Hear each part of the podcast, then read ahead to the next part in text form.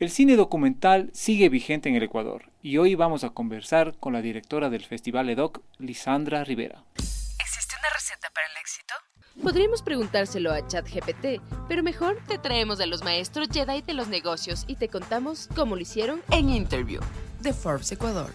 Hola con todos, nos encontramos nuevamente en el estudio de Forbes Ecuador grabando un nuevo podcast para ustedes y hoy nos acompaña Lisandra Rivera y es la directora del Festival de encuentros del otro cine, los famosos EDOC, que ya van por su edición número 22. 22 este año. ¿Qué se siente? 22 años ya consolidado. Conversábamos previamente, pienso, no sé si estoy equivocado, que es el festival de cine con más edad aquí en el país. Sí, sí lo creo. Creo que es uno de los, no, creo que es el más antiguo de cine. Debe ser, ¿no? Sí, sí, sí, porque sí, sí. yo recuerdo hace algunos años, yo en mi natal Cuenca iba y eso era 2000 Eh, Cuatro, dos- perdón, 2002, sí, por ahí. 2003, Era 2004 todo que un- estuvimos en Cuenca. todo un evento, ¿no? Un- un- todos queríamos ir a ver qué novedades nos traía. ¿Cómo, cómo, ¿Cómo ha evolucionado, Lisandra? Bienvenida. ¿Cómo ha evolucionado el festival? Gracias por la invitación, contenta de estar con ustedes otra vez. Eh, bueno, eh, es un camino largo, ha, ha- ha cambiado la tecnología, eso es lo que tal vez es más notorio dentro de nuestro trabajo eh, y eso ha sido interesante que vamos con el con el cambio de los tiempos, o sea, solo para recordar que cuando estábamos en Cuenca, que desgraciadamente ya no estamos en Cuenca, ese es otro tema, pero cuando estábamos en Cuenca la emoción era mandar los cassettes en físico Ah, Exacto. a Cuenca y Las- a Guayaquil para las las, cintas, funciones, ¿no? las cintas, así es. Ahora, así ¿cómo es? Ahora es el formato, el, el archivo digital que se va por un así WeTransfer. es, así es, poco más, sí. Ahora hay unas plataformas, digamos, de unos, unas autopistas, digamos, en donde eh, tú le pides a los productores o a los directores que pongan ahí la película eh, y entonces tú la descargas. Ya. Eh, y claro, eso, eh, eso eh, es fabuloso, además, ¿no? Eso Claro. ha facilitado mucho el trabajo. costos, Así es. tiempos. Sí. Además que el cine también, el, el cine en general ha evolucionado en estos últimos 20 años de la mano de la tecnología. Ahora se habla de la famosa inteligencia artificial que estaría reemplazando a los guionistas, a los actores y bueno, Tremendo. y todo, ¿no? ¿Cómo miran ustedes esos cambios de- desde el Festival EDOC? Eh, tremendo. Sabes que todavía no hablamos tanto en el cine documental de eso como en la ficción, ¿ya? Porque como sabes, eh, las películas de ficción tienden a ser más de fórmulas. Exacto. ¿ya? Entonces ahí la, la inteligencia artificial ten- tendría un rol interesantísimo porque como e- está basado en lo que ya, ya hecho. En cambio el cine documental em, pienso que se, se reinventa cada vez más. E- eso Tiene tiene, que, tenemos que estar en el lugar, ¿verdad? Para hacer el documental. Ir al lugar para recrear esa historia, para narrar esa, histo- esa Sí, historia. entonces, claro, no puedes depender, creo, de una inteligencia artificial Claro. para, digamos, acomodar las cosas que tú presencias cuando vas a filmar y sobre todo cómo las reinterpretas, porque en el cine documental hay mucha reinterpretación, eh, es decir, es la re- reinterpretación de la realidad y, y- y está ahí también el toque del director y su, y su punto de vista. Entonces, eso es muy personal. Exacto. Porque es como la vida misma, como el cerebro mismo, ¿no? Que tú eh, estamos aquí, percibimos cosas, pero eh, cada uno lo lo, siente, lo asimila y lo interioriza de otra manera, de una manera. de otra ¿no? manera. Entonces, eh, en, eso hay en el cine documental, pienso yo, desde mi punto de vista, esa, esa reinterpretación, Ujú. esa y también hay más espacio para la experimentación también, es decir, con el género de la realidad de- del, del cine de la no ficción y también con la ficción mezclados. Y, o sea, es, es como que hay más, no digo más posibilidades que la ficción, pero digamos, hay un, es un campo muy abierto para, pa- mm, para los artistas, porque yo sí considero que el cine documental tiene algo de, de digamos, de artistas. Por Hay supuesto, muchas claro. películas que van al borde, digamos, de, de lo que podría ser eh, una, una obra de arte, ¿no? Y que luego pueden convertirse en películas de culto o documentales de culto, ¿no? Así es, totalmente. Y, y, bueno, luego está, obviamente hay documentales más tradicionales, con narrativas más tradicionales, y también están los documentales también más, digamos, con bandera de lucha, que suelen tener unas ra- narrativas como más tradicionales también, pero hay de todo, o sea, el espectro en el cine documental es muy abierto, y eso te lo digo a propósito de que este año, por ejemplo, en la edición 22 hemos hecho, hemos, hemos hecho secciones, hemos vuelto a hacer secciones, porque sabes que con la pandemia eh, tu- tuvimos que reducir el tamaño Claro, del festival, entonces ya, digamos, dejamos de de un lado las secciones. Y entonces ahora empezamos a crecer nuevamente y hemos vuelto a, a, a, a, a dividir en secciones para ayudar al público a, digamos, guiarse mejor respecto a cada película y de qué va y qué tendencia tiene. Y ¿Cuántas secciones tendremos ahora y más o menos cuántos documentales se van a proyectar? son un total de 53 películas eh, entre largos y cortos y mm, tenemos seis secciones. Y esas están divididas a grosso modo en eh, una sección tradicional que hemos tenido siempre, que es cómo nos ven, cómo nos vemos, que son películas en donde nos miramos, ¿no? O nos miran. y luego tenemos una sección eh, muy bonita que se llama Ningún lugar a donde ir, que es una sección en donde las películas ya un poco sobrepasan el límite entre una narrativa tradicional y, y- y- y se arriesga más, ¿no? En, en- en cuanto a la narrativa, cómo contar esta historia y cómo, o sea, cuentan la historia de una manera más arriesgada en términos narrativos, ¿no? Es decir, un poco experimental si quieres. ¿no? Pero ciñéndose siempre a hechos, a sí, hechos siempre a- a- en No, base a la realidad. en base sí, a la sí. realidad. Sí, sí, sí. Y luego tenemos una sección eh, de miradas del mundo, ¿no? Digamos, en donde ahí hay narrativas y temáticas más tradicionales, por decirlo de una manera, igual, eh, igual, digamos, abordadas desde los puntos de vista del director. Entonces, todas son creativas, cada película es única, ¿no?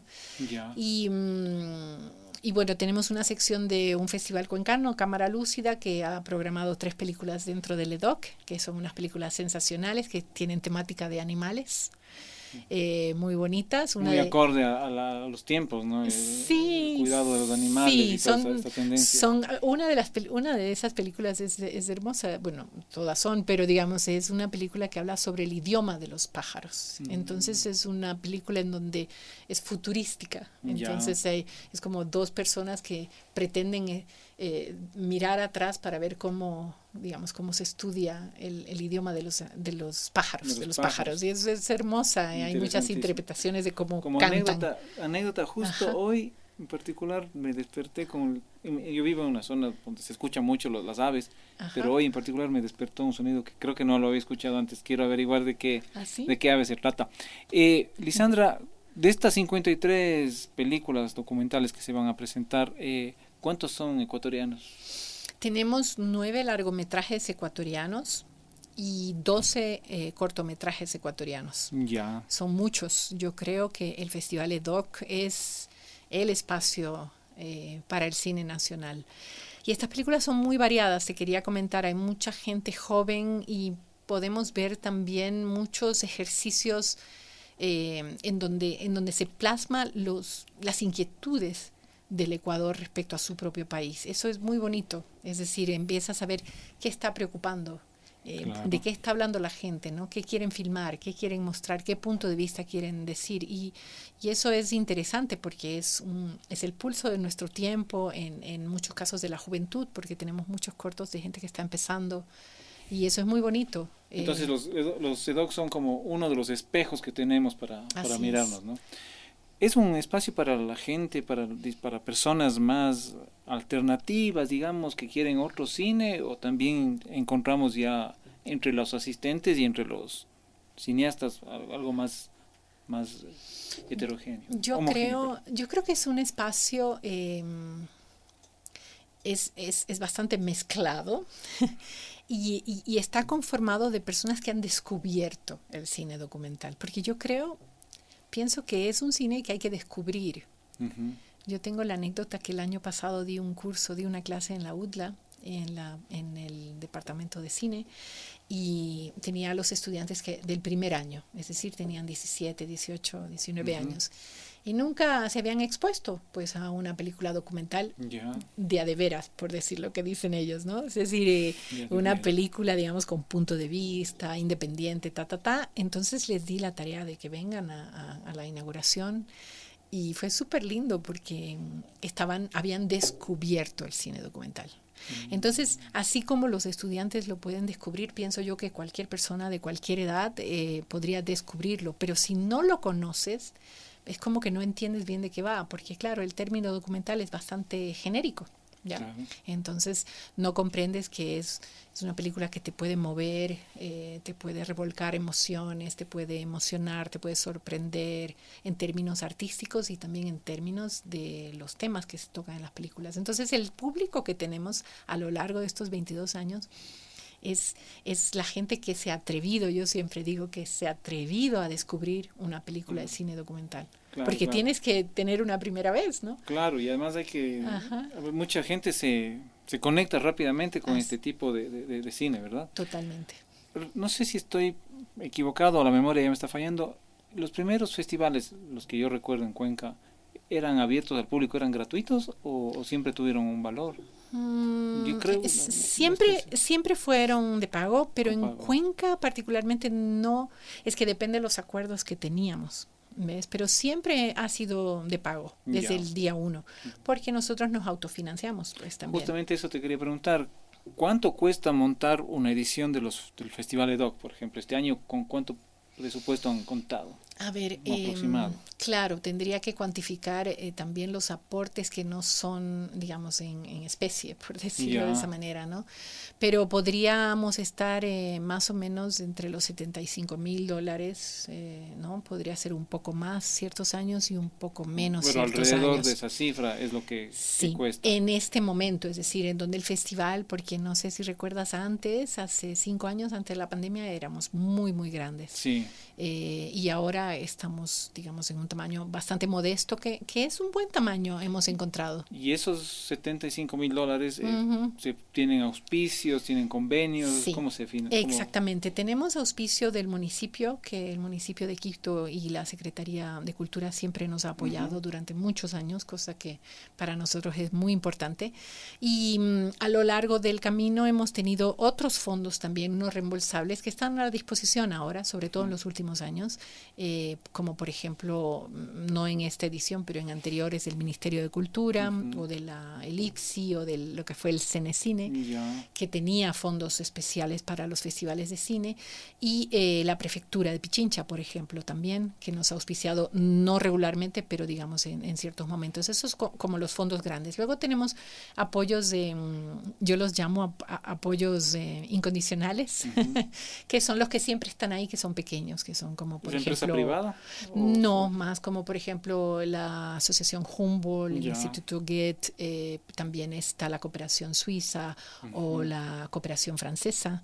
Y todo Eh, esto permite tener un equipo. Me explicabas antes de entrar al estudio que ya hay un equipo permanente, ¿no? Del EDOC. Así es, bueno, no tanto como súper permanente, pero lo que sí tenemos es un equipo de, wow, más de 25 personas que trabajan y, y eso nos, es- nos sentimos súper orgullosos de eso porque pensamos que si nosotros manejamos dinero público, eh, que son los, la mayoría, porque una parte es autosu- autofinanciada, ¿no? Con la taquilla, etcétera, etcétera, eh, pero mm, pensamos que ese dinero tiene que ir, digamos, a nuestra gente en su área de expertise, ¿no es Claro, cierto? claro que sí. Entonces eso es muy bonito porque tenemos eh, eh, programadores que hacen eso, digamos, de carrera, tenemos las personas técnicas que hacen eso para vivir, y, mm, eh, o el diseñador, o, lo- o la pers- ahora estamos trabajando este año con Recodo, que, que hizo la, toda la parte editorial, vamos a lanzar una revista, El Otro Cine. Ah. No sé si recuerdas, hacíamos un periódico que se Sí, llamaba El Otro supuesto, Cine, sí. pues ahora es El Otro Cine en revista.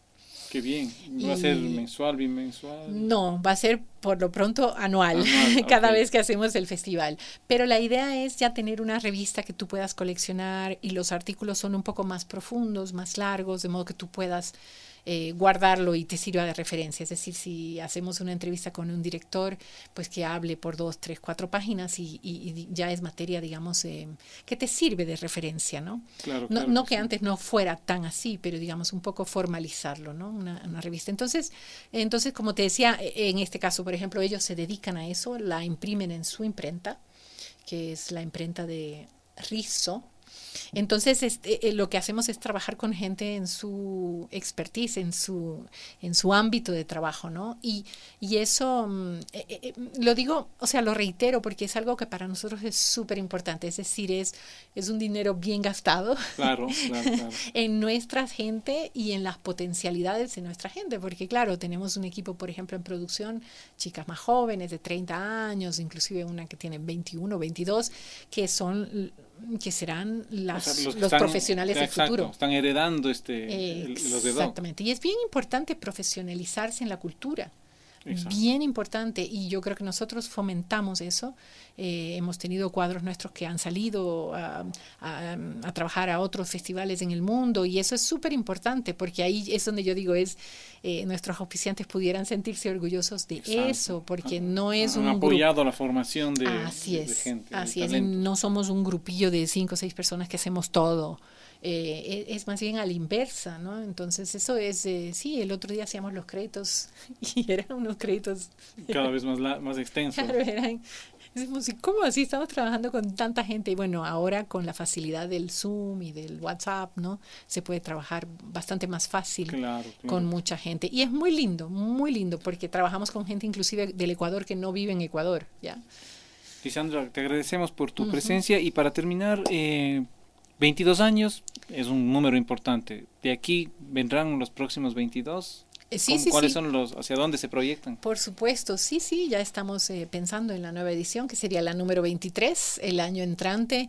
Y bueno, quería comentarte solo, si me permites, en Por las favor. sedes del festival. El festival empieza, se inaugura este viernes 6 de octubre y, y dura hasta el 15 de octubre. Invitamos a todos los que quieran ir a votar el 15 de octubre y relajarse en el cine. Qué buena, buen plan. eh, que me parece el mejor plan del universo.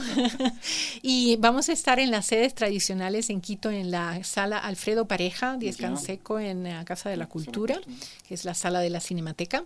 Eh, en el INCINE Universitario, ahí vamos a estar en dos salas, la pequeña y la grande, y en el ocho y medio, que ha sido nuestra casa por 22 siempre, ¿no? años. Así es. Va a Y- ser solo en Quito en esta ocasión. Solo en Quito en esta ocasión, a pesar de que vamos a tener 10 películas que se van a replicar en Guayaquil dos semanas después en el contexto de la maestría, la maestría de cine documental que tiene la Universidad de las Artes, que es muy importante para nosotros también vincular el documental siempre con el tema académico. académico, Y entonces les invitamos, las películas son a partir de las 3 de la tarde, 4 de la tarde, y, y yo les invito a que eso, a que se lancen, a que experimenten, a que exploren, a que se atrevan a ir a ver una de estas películas documentales para que se sorprendan. Perfecto, Lisandra, muchísimas gracias. Eh, estaremos por ahí co- com- compartiendo con ustedes y eh, enterándonos y viendo estas nuevas propuestas del cine documental. Muchas gracias por estar con nosotros. Excelente. Gracias por la invitación. ¿Existe una receta para el éxito? Podríamos preguntárselo a ChatGPT, pero mejor te traemos a los maestros Jedi de los negocios y te contamos cómo lo hicieron En Interview de Forbes Ecuador.